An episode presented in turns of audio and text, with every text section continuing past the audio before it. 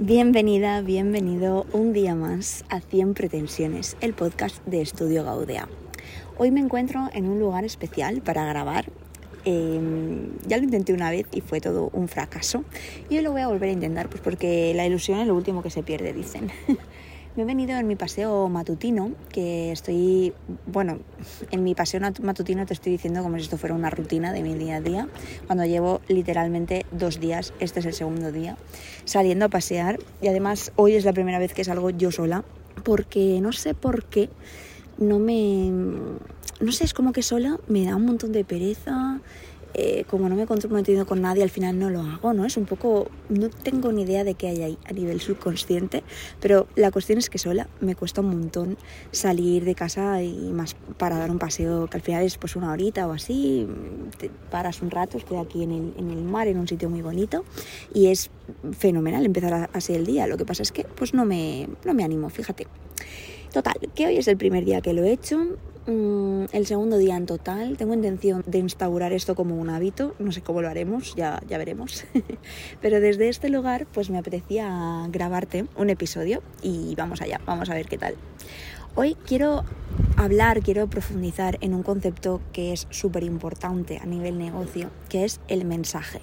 Incluye un montón de de matices, ¿no? Porque es el mensaje que tú tienes para tu cliente, cuál es la promesa que les ofreces y tiene de alguna manera que dejar implícita también tu diferenciación, porque es diferente a lo que tú ofreces con respecto al resto del mundo.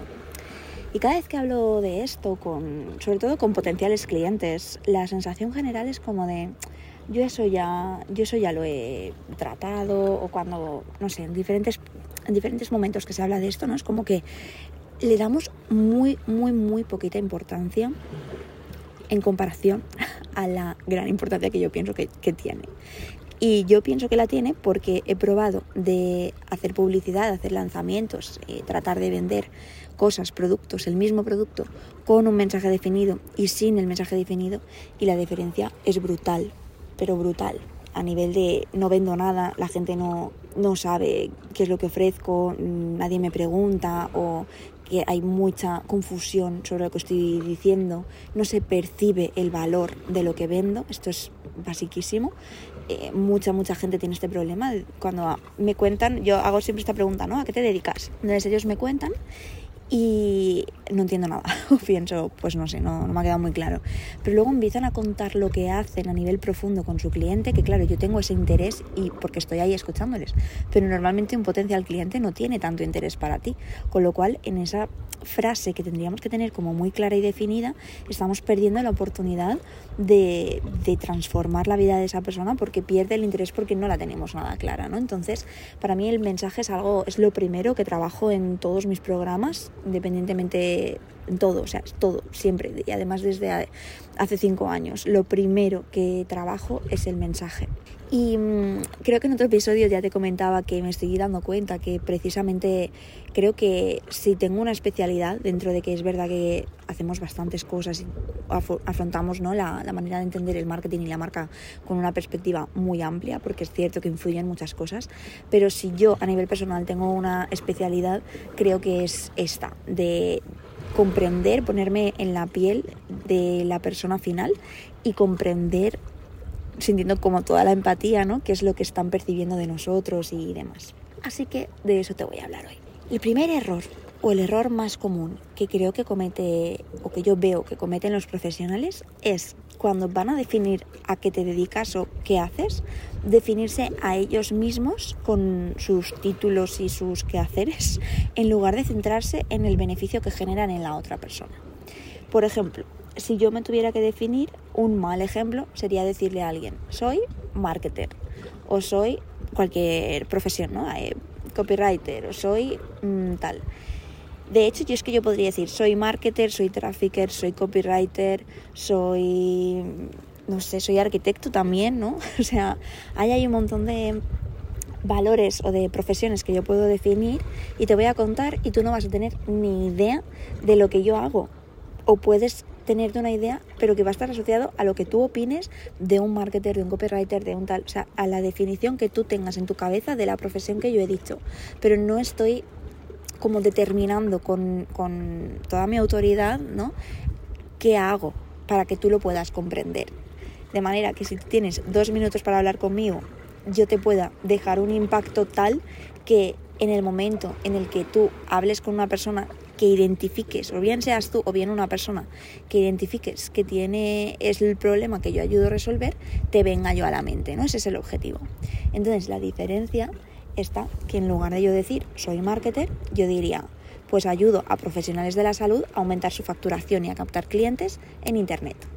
Entonces, una persona mm, totalmente llana, que no tuviera nada que mm, o sea, que no tuviera información de lo que es el marketing, que no supiera, que no no sé qué, ya sabría, o sea, hay una diferencia abismal, ¿no? Con un mensaje de un tipo o de otro. Y cuando nos vamos a terapeutas, eh, coaches y nutricionistas, que es eh, al final la mayoría de las personas que me seguís y demás, también hay, eh, bueno, dentro de tal hay de todo, ¿no? Hay PNIs, hay entrenadores, hay un montón de variables, pero vamos a centrarnos aquí en, estos terapeutas, nutricionistas y coach, me da igual, después la variable, es muy común porque muchas veces hablamos de, ese, de esa titulitis, de ese, pues yo soy coach especializado, he hecho PNL, he hecho no sé qué, o tengo una esto holística, aromaterapia, eh, soy fisio pero hago no sé qué. Entonces, nos centramos en el, en el soy desde una parte de título que sinceramente es que no le importa a nadie, eh, iba a decir a lo mejor algún familiar, eh, en el momento que lo estudias o a quien te haya pagado los estudios o a ti mismo, pero la realidad es que la persona, el usuario final, le importa tres pimientos si tú trabajas con tarot, con psicología evolutiva o con la madre que, quieras. O sea, esto es la realidad. Nos da igual. Porque no, iba a decir las personas somos egoístas y en parte sí, pero no lo digo como algo negativo, sino que jolín, estamos buscando que nos siempre estás buscando que resuena, que hay que hay en esto que yo estoy viendo que hay para mí, ¿no? En, cualquier cosa, en una amistad, en una relación profesional, en, en, un podcast, en lo que sea. Es que hay aquí para mí. Es la pregunta con la que creo que nos relacionamos con el mundo. Porque al final nuestras relaciones creo que se basan y se tienen que basar en eso, en un beneficio, en un win-win, ¿no? Desde luego que si estás en una relación en donde para ti no hay nada, quizás no, no sea el sitio adecuado, ¿no?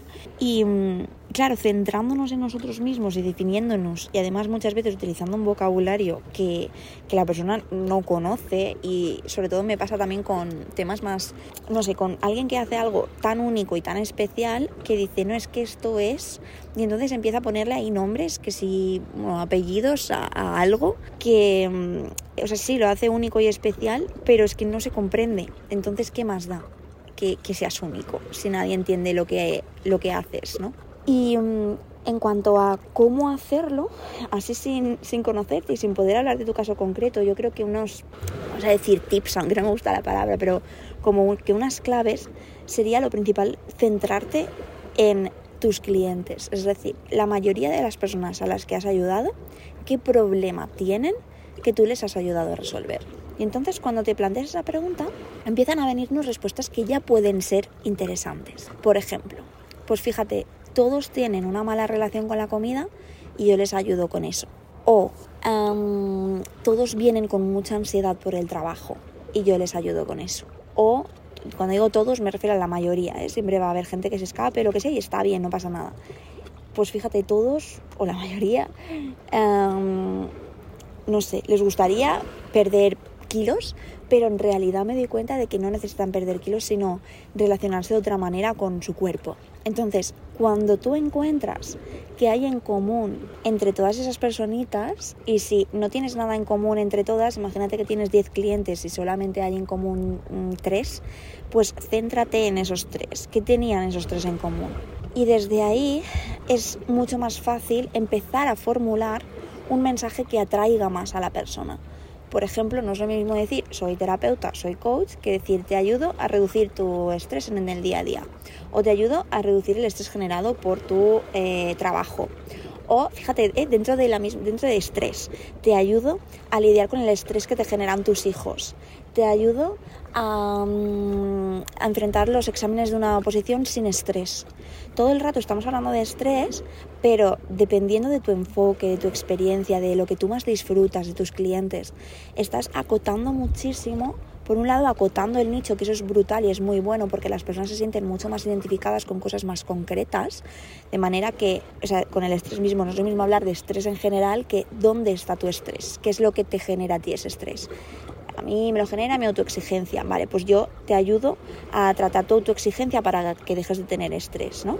Entonces la persona que esté en ese punto va a conectar muchísimo, muchísimo más con nosotros que si hablamos de manera genérica.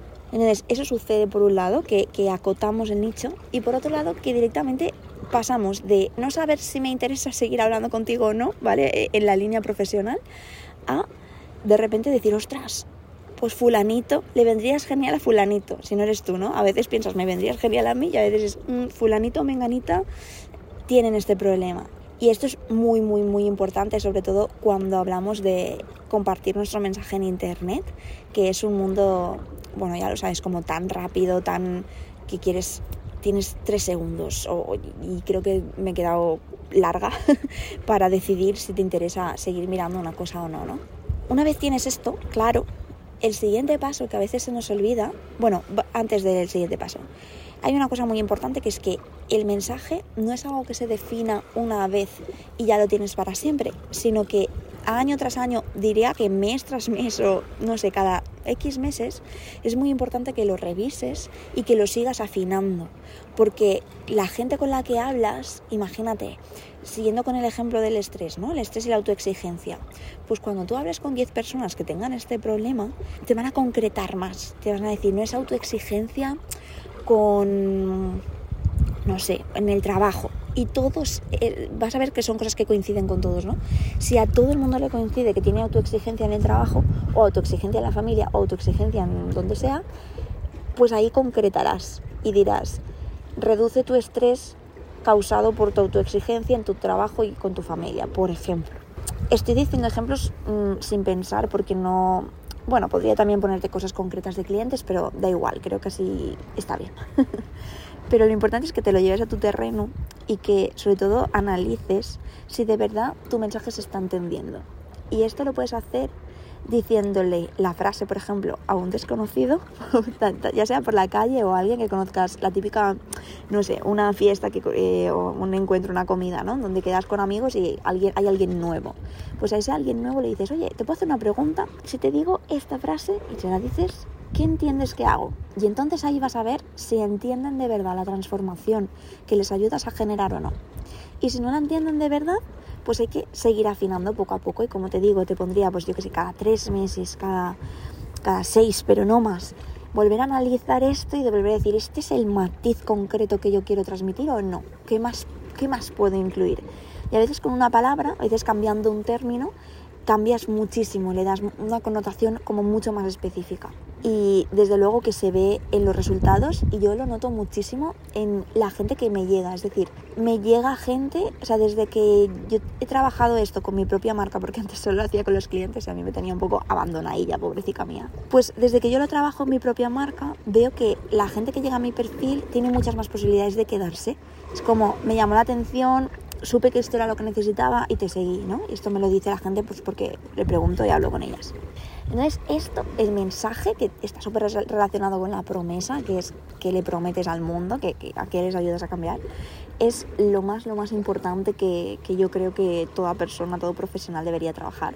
Sé que hacerlo por tu cuenta no siempre es fácil porque bueno, lo sé porque lo veo con mis clientes día a día, pero mmm, quería pues dejar constancia de esto y que por lo menos que como es algo que es como muy de base y que parece que hemos trabajado un montón de veces en mi cliente ideal, en mi no sé qué, pues parece que ya lo sepa y ya está, pero no es verdad, porque el mensaje no surge de trabajar un cliente ideal, el mensaje surge de ti, a nivel interno, de tu experiencia, de tu expertise, de tu autoridad, de tu trayectoria. Desde ahí tú trabajas un mensaje y luego en un segundo paso ya te pones a ver quién es ese cliente y qué problemas tiene, ¿no? Y ya te pones a conocer, pues esta de la, de la autoexigencia, qué le pasa realmente, dónde se le manifiesta, llega a su casa y qué, cómo se siente, mm, en el trabajo, ¿qué, qué, qué le pasa con esa autoexigencia, tiene problemas para escalar puestos o para presentarse a mm, oportunidades laborales porque siente que nunca es suficiente. ¿De dónde viene esto, no? Y ahí ya empieza una conversación muy interesante y muy profunda con tu cliente. Pero fíjate que es un segundo paso. El primero siempre, siempre, siempre va a salir de ti. Porque, si no te lo he dicho todavía, tú eres lo más importante de tu negocio. Voy a terminar este episodio dándote un matiz que también me parece muy importante, que es el miedo que nos da muchas veces a prometer cosas. Porque se llama promesa y parece que, que tú estés, pues eso, prometiendo algo, que en realidad un poco sí, es como yo me ayudo, o sea, yo me dedico a ayudar a esto. Ahora, que esto suceda no es únicamente mi responsabilidad. Y esto es muy importante porque cuando hablamos de promesas hay una cosa que se llama eh, que sea un resultado medible y cuantificable, ¿no? que sea algo concreto. No es lo mismo decir eh, aumenta tu facturación, ¿no? que factura 10.000 euros al mes en 6 meses, por decir algo. O duplica tu facturación en 3 meses. O, ¿no? Cuanto más concreto es, la percepción y el gancho son mayores. Entonces, cuando hablamos de por ejemplo, no es lo mismo, te ayudo a lidiar con tu estrés, que decir, reduce tu nivel de estrés al cero en tres meses. No es lo mismo. Y aquí hay un compromiso muy grande. Y de repente los profesionales, los clientes me decís, es que claro, porque yo ayudo, pero nunca sé, depende del caso, pa, pa, pa, pa, pa, pa. Y está bien y es súper normal y súper natural.